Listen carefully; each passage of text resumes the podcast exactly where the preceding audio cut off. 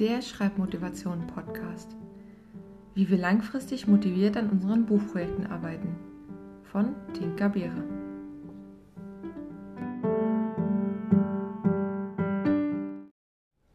Folge 3. Warum eine Schreibroutine so wichtig ist. Immer wieder habe ich an Schreibmonaten wie dem NaNoWriMo, kurz Nano, im November teilgenommen und bin 30 Tage lang durch meine Geschichte geprescht und habe unglaubliche Wortzahlen geschafft. Mein Highlight in dieser Hinsicht die 50k 5D Challenge im Juli 2014.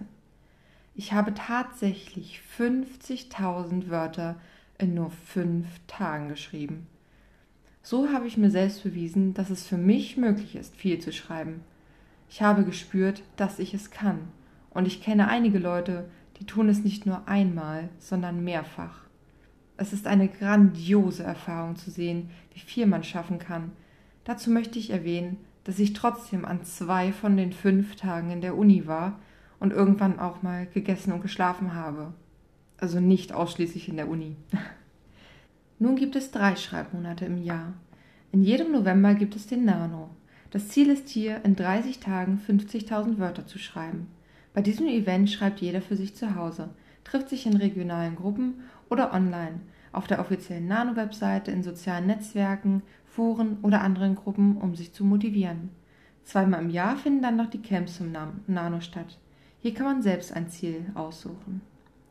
Wenn wir nur die Schreibmonate zum Schreiben nutzen, dann können wir schon sehr weit kommen. Angenommen, wir schreiben im November die 50.000 Wörter und in den Camps einmal 15 und einmal 20.000 Wörter.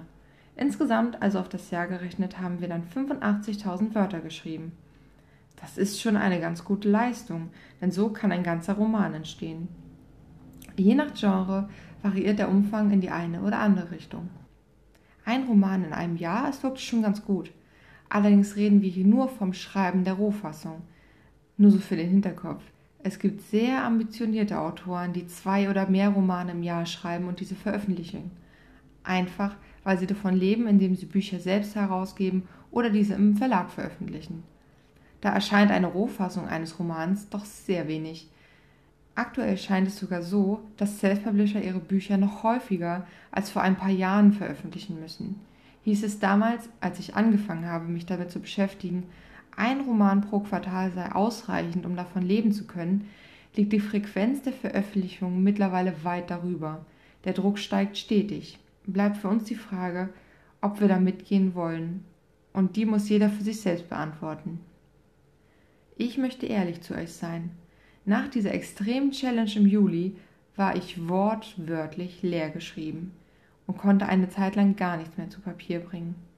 Im Nachhinein und mit meinem aktuellen Erfahrungs- und Wissensstand halte ich es auch für sinnvoller, sich nicht nur auf die Schreibmonate, Challenges, einen Urlaub oder die Ferien zu konzentrieren, sondern das ganze Jahr über regelmäßig an seinen Geschichten zu arbeiten.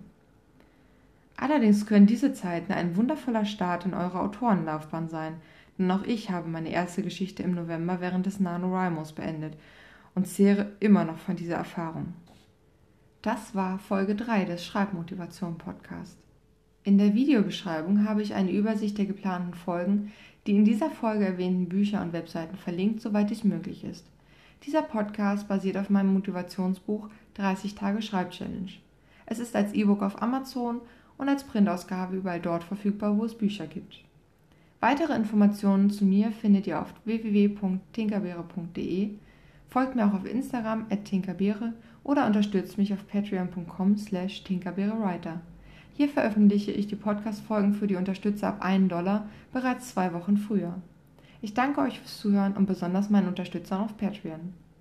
Eine Schreibroutine ist zwar gut und schön, und es ist auch toll, wenn wir viel schaffen können, aber warum wir nicht ständig Intensivschreibtage einlegen sollten, erzähle ich euch in der nächsten Folge.